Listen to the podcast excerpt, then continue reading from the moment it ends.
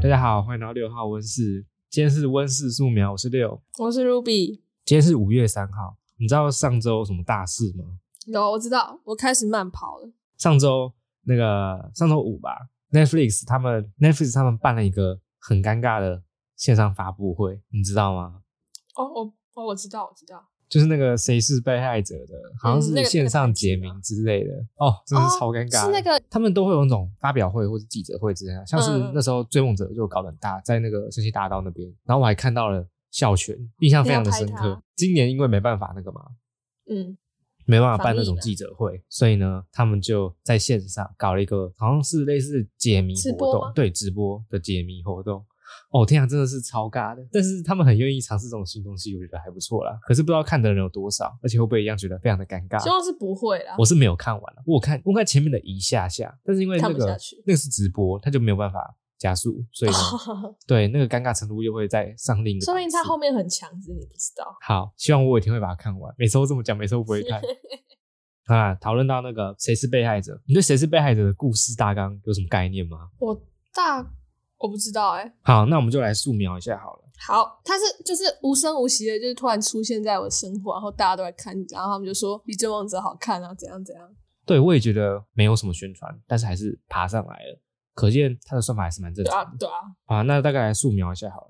他就是张孝全演的，叫做一个叫做方艺人的鉴识官，调查一起命案，然后呢，这起命案和很多人有关，他基本上是很多事件集前的一个事件，所以呢。嗯整个以及到后面会越来越有关联，会越来越有想法。嗯、可是他们说很烧脑，可是我觉得虽然故事有架构，可是不会乱，因为他之后会再重新讲一遍，哦、很多次会再重新提。嗯、所以呢，我认为是不会看不懂啊。他们我蛮惊讶是这部里面没有什么爱情的部分，基本上就真的是亲情啊，然后呢事件啊这样拼凑起来的。反正我同学都说这真的很好看，就说。台剧还是就是台剧没有亡啊，就是还是有很多好看的台剧。哎、欸，说真的，这一部的美术真的做的很好。你有看预告的话，就会知道他的尸体啊，他、嗯、的真的都做的很真实。我有我有看到，就是就是有人死掉，然后在浴缸里面那个。哦，对，那个超恶心、欸那个。而且你知道那个是第一集就放出来了吗？真的假的？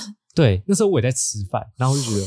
哇哦，真的假的？恶哦！但是还不错啦，至少他们是在做这件事情。我不想要拿他跟追梦者比较，但我觉得他应该本来就很好看，演员也都是大家算看过的人，所以整体来说，大家应该都会觉得还不赖。跟别人分享的时候，他们就说：“哎、欸，又是张孝全，他们是不是有跟那个王菲签约之类的？” 然后我想说应该没有吧，然后我就特别去查了一下。大家会把它拿来跟追梦者比较，其实没办法，因为毕竟追梦者那时候的失败真的是太太明显了。这次很有趣，这次其实它上面是挂 Netflix 原创嘛，哎，这个讲到这个我就蛮感动的，因为那个 Netflix 原创它原本都是英文标在上面的，这次出现那个 Netflix 原创作品，就是只用中文标的，其实蛮感动的。这不是重点，挂 Netflix 原创不代表它真的是 Netflix 原创，他们只是买下那个独家播映权而已。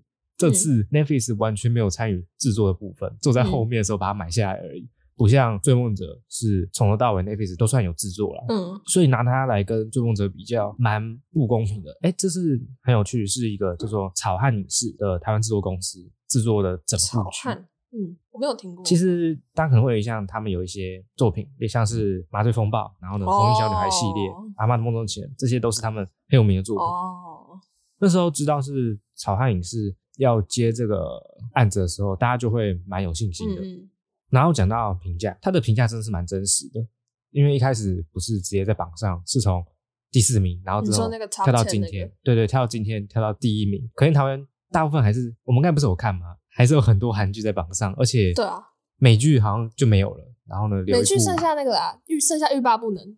然后还有部有一部电影，对，一部一部外就就是美国电影吧，其他都是韩剧。所以在里面看到一部台剧，真的是蛮感动的，而且还在第一名。而且还是第一名，对。而且重点是台湾人还是最支持自己的东西。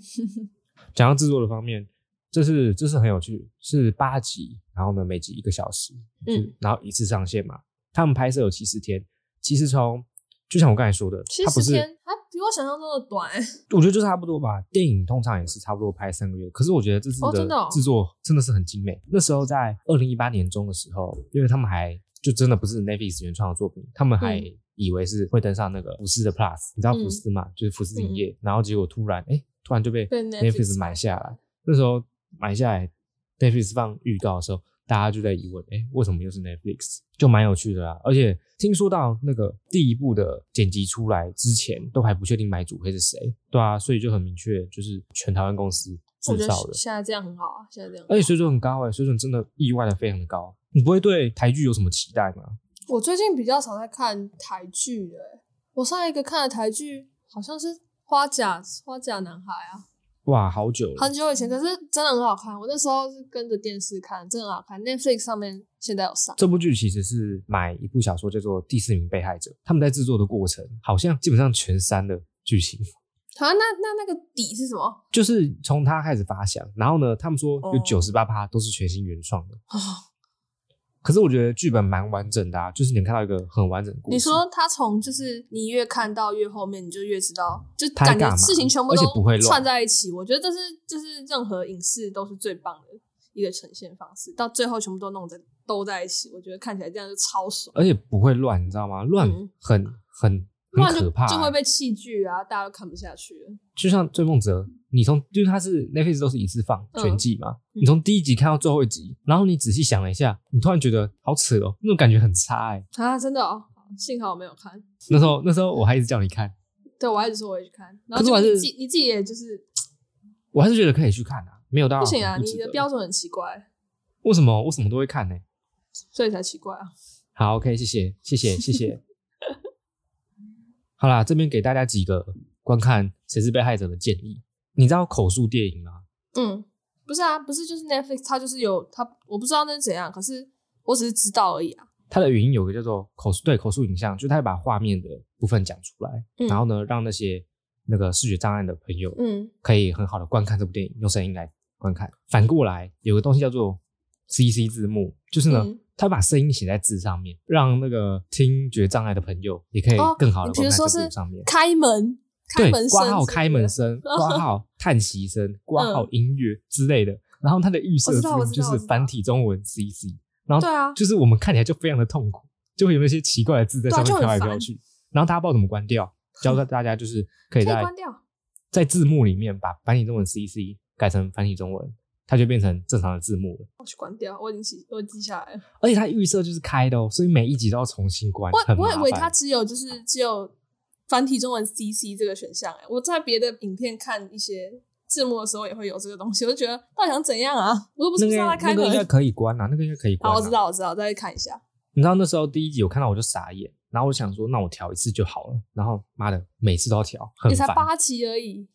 八集每次都跳，你还是觉得很、啊、你太没耐心。它自动续播，你知道它每次下一集都会自动跳吗？对啊，然后就五秒钟，然后你就想说，哦，好，再开一集好了。我觉得这很强。那个五秒钟，大家可以先跳过，回头再回来看。他们片尾就是播完那个那个职员表之后，会有一个会有一个片段，好像是制作的幕后或者什么吧，我还没有去看。哦、真的、哦？听说你那个看完全季之后再回去看会比较好，就是一到八集每一集都会。我就想说。为什么那个选集的时候，我看后面进度条还有那么大一块？他是之后在干嘛？他故意把它藏起来吧，因为他们知道会可以有那个下一集的那个，然后之后发现就再回去看刚好。最后建议大家不要因为评价很高，所以就对他有一些过于不适当的期待。对对对对，我觉得其实这部就是还好，但但但已经算不错了。就不要有奇怪的期待之后在那边喷说根本就还好之类的，真的分数是。自己给出来的，嗯、不是看别人给的。然后顺便提一下，我刚刚去看 IMDB 分数是七点七分，之后应该会再浮动，因为才刚出几天。嗯，我觉得七点七分就是蛮适合他的，一样加减两分，看你的感觉。希望 Netflix 上面会有以后会有更多更棒的台剧。对啊，很期待，就是不管是买啊还是怎样，嗯、而且他们。以前的台剧也买很多，嗯、就是大家如果对过去有些怀念的话，就可以去看。我的话，今天要分享一个养成习惯的故事。我有一个就是新认识的一个朋友，他就跟我说他很会跑步，然后他说他一次慢跑可以跑十几圈操场，然后我就觉得怎么可能啊？我跑一圈我都快死掉了，真的有人可以跑十几圈吗？你觉得你是一个很会慢跑的人吗？我觉得我不是，所以。大家可能会觉得慢跑不怎样，但是说真的，要让一个本来不运动的人开始运动，是一件很困难的事。你知道那个跨度是很大的吗？嗯，我在第一天，就是第一天跑完，我发现我怎么这么失败，人家还可以跑到十几圈的时候，我就回去查了很多慢跑的东西，就像你刚刚讲那个 BPM，还有我的姿势，还有我跑呼吸的方式，他们说要用鼻子呼吸，然后用嘴巴吐气。我有这么试，我觉得还真的没有那么喘。对，音乐的话，我第一天的时候真的超烂，我就随便按随机播放，然后就就跑，然后一开始歌很快，我就跑跑超快，我就跑太快，然后我朋友想说我体力怎么那么好，结果那首歌播不到一半我就累了，然后我就走超慢，然后下一首又是一个很难过的慢歌，然后我觉得我自己像白痴。你不觉得跑步很难吗？很难，真的很难。其实我到现在也不太跑步，只是因为我其实也试过。真的，我觉得是要看自己的节奏来选。例如说，我一开始不知道怎么挑自己的节奏，我是用那个。Spotify 它的那个健康还是运动那边有个 BPM，嗯，就是你可以照自己的习惯来选你喜欢的节奏，然后呢，它就会帮你挑出类似的歌，声节拍那种东西。对对，那种节拍很重的歌，嗯，其实那个也有网站，你可以自己去测，你就点它，你就照着节奏点它，就可以帮你测出那那首歌的 BPM 是多少，对对对，然后大家就可以跳自己的 BPM 来跑步。像是我就真的是跑不起来，所以我就挑。一百三，顶多有时候快走而已。嗯，那种东西就是长时间要持之以恒的东西，你就必须要有个规律。而且我我看别人慢跑分享慢跑的影片，他们都讲说他们不会听音乐，因为他们的音乐就比如说有时候快，有时候慢，那个节奏不对，你整个人就不对。其实我刚刚本来想要从跑步，然后拉回说，哎、欸，其实在家也可以有一些蛮好的嗜好，然后开始讲动物生友会，就是讲到防疫。然后可以拉回动物生友会，但是有点太远了，对不对？对，我我不知道你要接，我想说你都没有什么要接，所以。那我们来分享一些待在家还有什么可以做的事情吧。好，我这边准备一个非常的棒，我最近在玩，请说。动物森友会是不是最近红爆？对，直接就是大家都不是才抢不到。为什么我这么晚开始玩？是因为一开始就不想跟风，我就觉得不适合我。之后我真的是了解一阵子之后，就会觉得哎、欸，其实挺有趣的，而且是我会喜欢的那种类型。我觉得动物森友会就是自由度很高的游戏吧。我都没有玩啊，可是看大家玩起来，感觉就是在经营自己的岛啊，然后一些穿衣服啊，我记得有很多可以就自己做衣服吧，对吧？对啊，还因为这个是惹出一些事故。哦，真的吗？那你如果等一下有提到的话，可以再讲。啊，大家都知道吧？就是中国就禁了哦，猛男减树枝。为什么是猛男？你知道为什么吗？我听别人说是那个、欸，诶大陆他们不让卖，然后呢就把动物森友会改成猛男减树枝。对对，我知道，可是我我不知道这个逻辑是什么，就是猛男这个逻辑。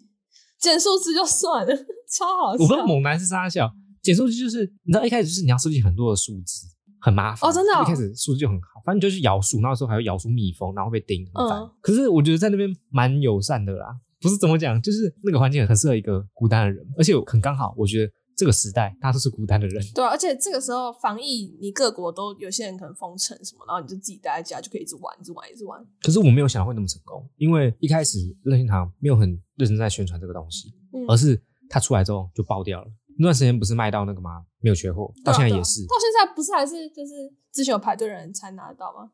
无论是有人，就是最近就想要买，也是跟风吧，或是怎样，不知道，反正他可能有兴趣。然后呢，我就想说，你知道是买得到啊？你知道前几天 PC 刚上架。然后呢？你是那个时候买的吗？呃，不是，我是买数位版，而且我很久以前就有 Switch，所以无所谓。嗯。然后呢，我大概过两个小时再点进去那个卖场，妈还是当机，它一直转圈圈。然后大家说抢不到，抢不到，抢不到。而且前段时间更可怕是，他们卖动物森友会要用原价卖嘛，因为那个正规管道他们不太炒价钱，就炒到两三千就太过了嘛。然后呢，他们就会绑东西来卖，例如说你买动物森友会，你就要绑另一片游戏，或者是你买动物森友会，你就绑另一个东西。消费的感觉。而且那个东西。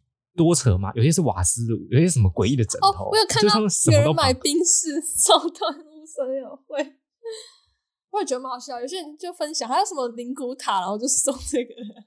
那也是那个欧美也很红，就是动物森友会被这个 IP 很久，在台湾第一次会这么红，是因为它好像是第一次繁体中文化。我记得不是第一次，只是正规来讲，它是在台湾第一次那个繁体中文化来销售。然后大概素描一下，他还他还做什么好了？好，就是你就是一个人，然后呢，你要到无人岛去生存，你要收集物资，然后呢，嗯、可以建造自己的无人岛。好，很简单，就这样子。这会让你想到什么游戏吗？我们的 Minecraft 吗？